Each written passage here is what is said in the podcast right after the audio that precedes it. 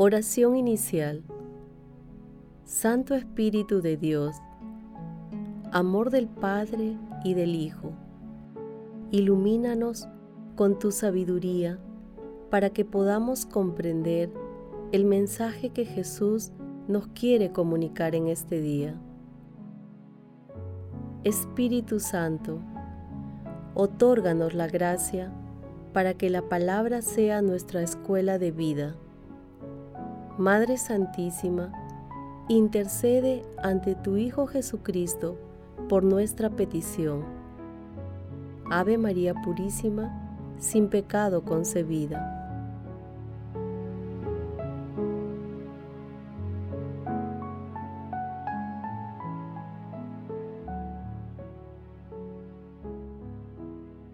Lectura del Santo Evangelio según San Marcos, capítulo 6, versículos del 7 al 13. En aquel tiempo Jesús llamó a los doce y los fue enviando de dos en dos, dándoles autoridad sobre los espíritus inmundos. Les encargó que llevaran para el camino un bastón y nada más, pero ni pan, ni alforja, ni dinero suelto en la faja, que llevasen sandalias, pero no una túnica de repuesto.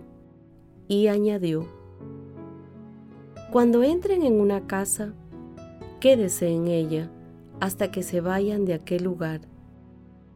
Y si en algún sitio no los reciben ni los escuchan, márchese de allí. Sacudan el polvo de los pies para que les sirva a ellos de advertencia. Ellos salieron a predicar la conversión, expulsaban a muchos demonios, ungían con aceite a muchos enfermos y los curaban. Palabra del Señor.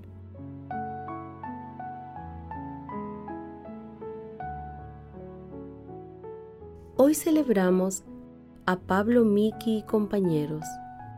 En el año 1549, San Francisco Javier llegó al Japón y convirtió a muchos paganos.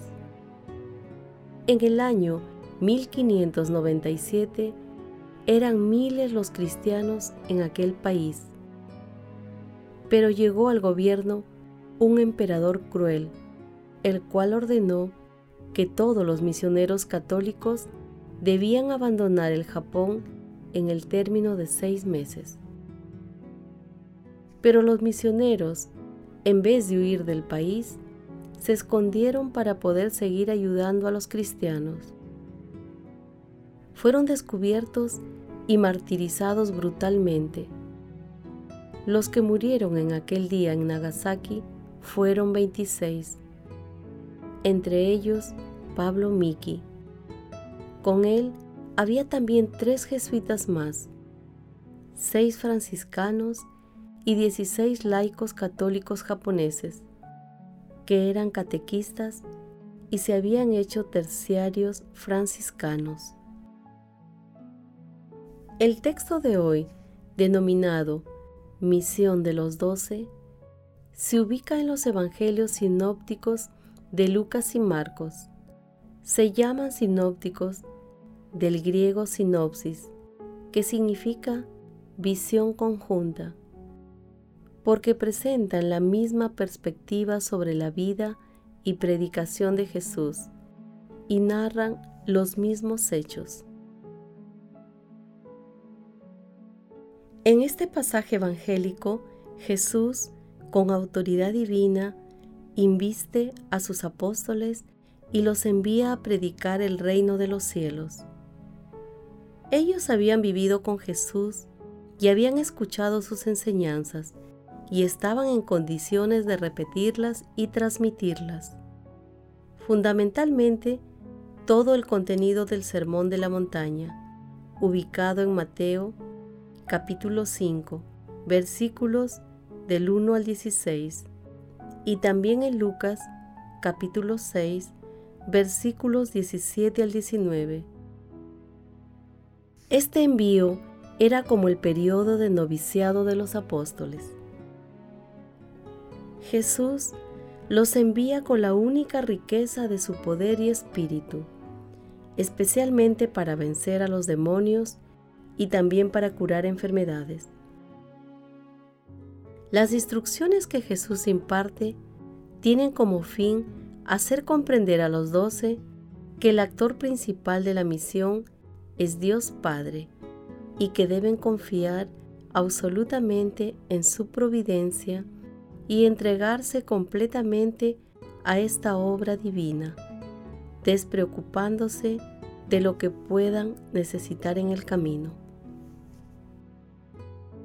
El éxito de esta misión descansa en la fe que ellos tengan de Dios y Jesús, que, a la vez, actuará en el corazón de la gente que los escuche.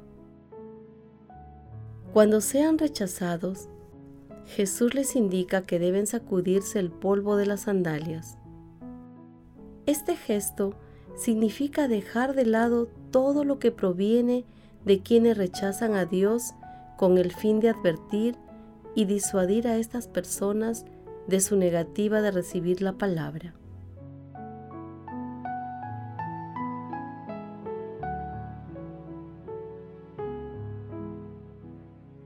Meditación Queridos hermanos, ¿cuál es el mensaje que Jesús nos transmite el día de hoy a través de su palabra? La misión que realizaron los apóstoles fue eficaz. Ellos dieron a conocer el Evangelio de nuestro Señor Jesucristo. Muchos de ellos sufrieron torturas y muerte, pero el Evangelio de Dios llega a nosotros después de dos mil años y nuestra iglesia prosigue con esta misión. La misión de los consagrados y de los laicos de ser testimonio vivo de la palabra de Dios tiene que ver con el equipaje, la hospitalidad y la conducta del misionero. Asimismo, la misión está relacionada con el desapego a las cosas terrenales, a la aceptación de lo que las personas nos ofrecen y al comportamiento humilde y severo cuando corresponda. Nuestra misión consiste en tender puentes entre las personas y la Santísima Trinidad. Al igual que los apóstoles, nosotros también tenemos que proclamar la palabra a través de nuestras acciones cotidianas en nuestras familias, centros de trabajo, estudios, comunidades y por donde vayamos. De esta manera, en el santísimo nombre de Jesús, estaremos triunfando sobre el mal. Queridos hermanos, meditando la palabra de hoy, respondamos. En nuestro seguimiento a Jesús, ¿tenemos desapego a las cosas materiales? ¿Rezamos por las personas que tienen necesidades espirituales y materiales? Hermanos, que las respuestas a estas preguntas nos ayuden a purificar nuestro seguimiento a nuestro Señor Jesucristo. Jesús nos ama.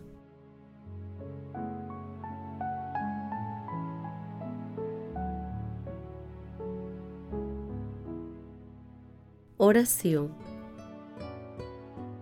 Padre Eterno, fortaleza de todos los santos, que te has dignado llamar a la vida eterna por medio de la cruz a los santos mártires, Pablo, Miki y compañeros, concédenos por su intercesión mantener con vigor hasta la muerte la fe que profesamos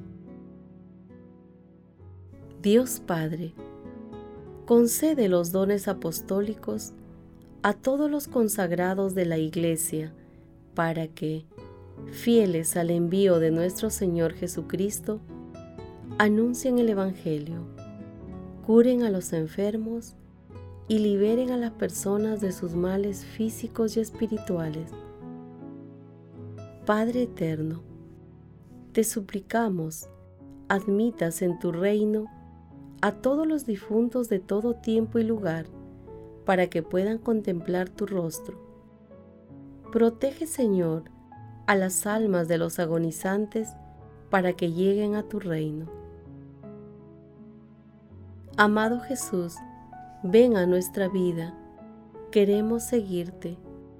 Envíanos tu Santo Espíritu para dejar las comodidades y te pongamos como fundamento de nuestras vidas. Atráenos fuertemente hacia ti para que podamos caminar a la luz de tu palabra y transmitir tu mensaje de amor y misericordia a todos nuestros hermanos en el mundo. Amado Jesús, otórganos la fe y fortaleza para no desfallecer en nuestra misión, para que, cuando nos llames, podamos llegar a tu reino de amor y de paz, donde tú nos esperas. Dulce Madre María, Madre Celestial, Madre de la Divina Gracia, intercede ante la Santísima Trinidad por nuestras peticiones.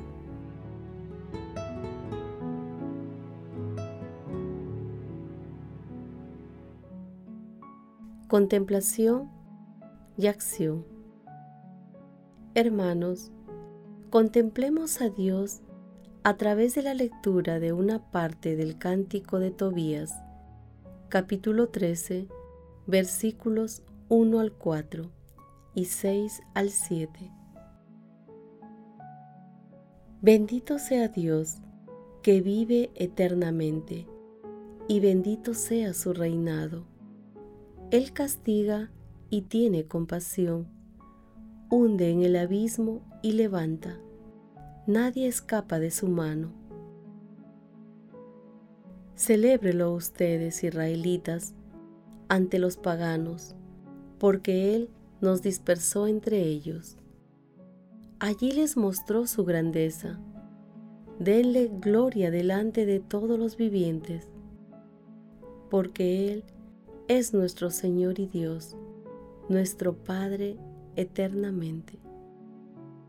Si se convierten a Él de todo corazón y con toda el alma, siendo sinceros con Él, entonces Él se volverá a ustedes y no les ocultará su rostro.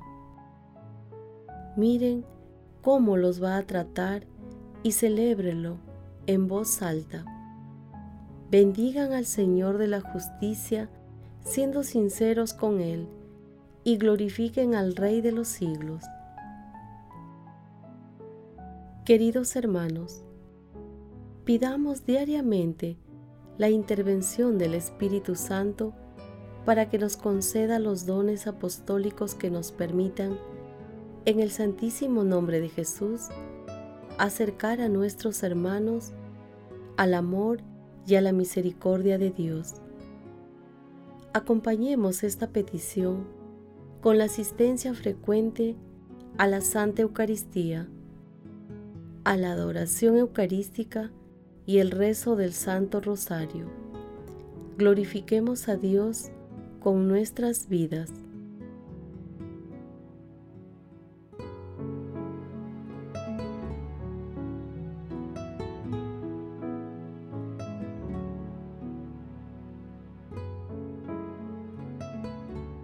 Oración final. Gracias Señor Jesús por tu palabra de vida eterna. Que el Espíritu Santo nos ilumine para que tu palabra penetre a lo más profundo de nuestras almas y se convierta en acción. Dios glorioso, escucha nuestra oración. Bendito seas por los siglos de los siglos.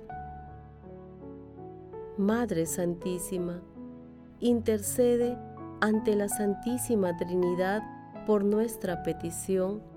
Amén.